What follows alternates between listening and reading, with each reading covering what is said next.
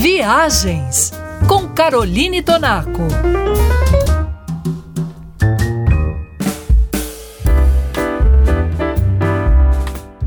Para nós brasileiros, o carnaval representa uma pausa no ano que mal começou. E não importa se você busca folia ou descanso, desligar é a palavra-chave. Em um mundo que quer que a gente fique ligado 24 horas por dia, 7 dias por semana, aproveitar este ato que o carnaval proporciona é um verdadeiro presente. E feliz de nós que podemos usufruir de tantos dias livres seguidos. E como eu estou aqui para te levar a enxergar a vida por perspectivas e ângulos viajantes, que tal passar este intervalo de confete e serpentina descansando em um hotel espetacular? Você vai para ficar dentro do hotel.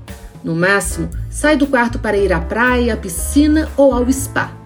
Pode ser que resolva sair do hotel para fazer uma comprinha rápida naquela loja que você ama e tomar um café num cantinho charmoso da cidade.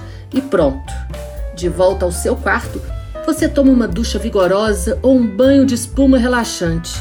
Desce para o restaurante ou pede um serviço de quarto. Assiste um filme ou lê um livro.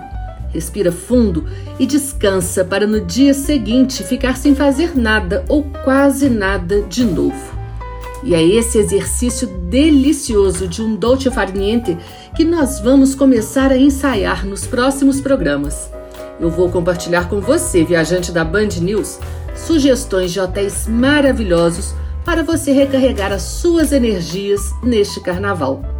E para saber as últimas novidades do mundo do turismo, consulte o site travel3.com.br.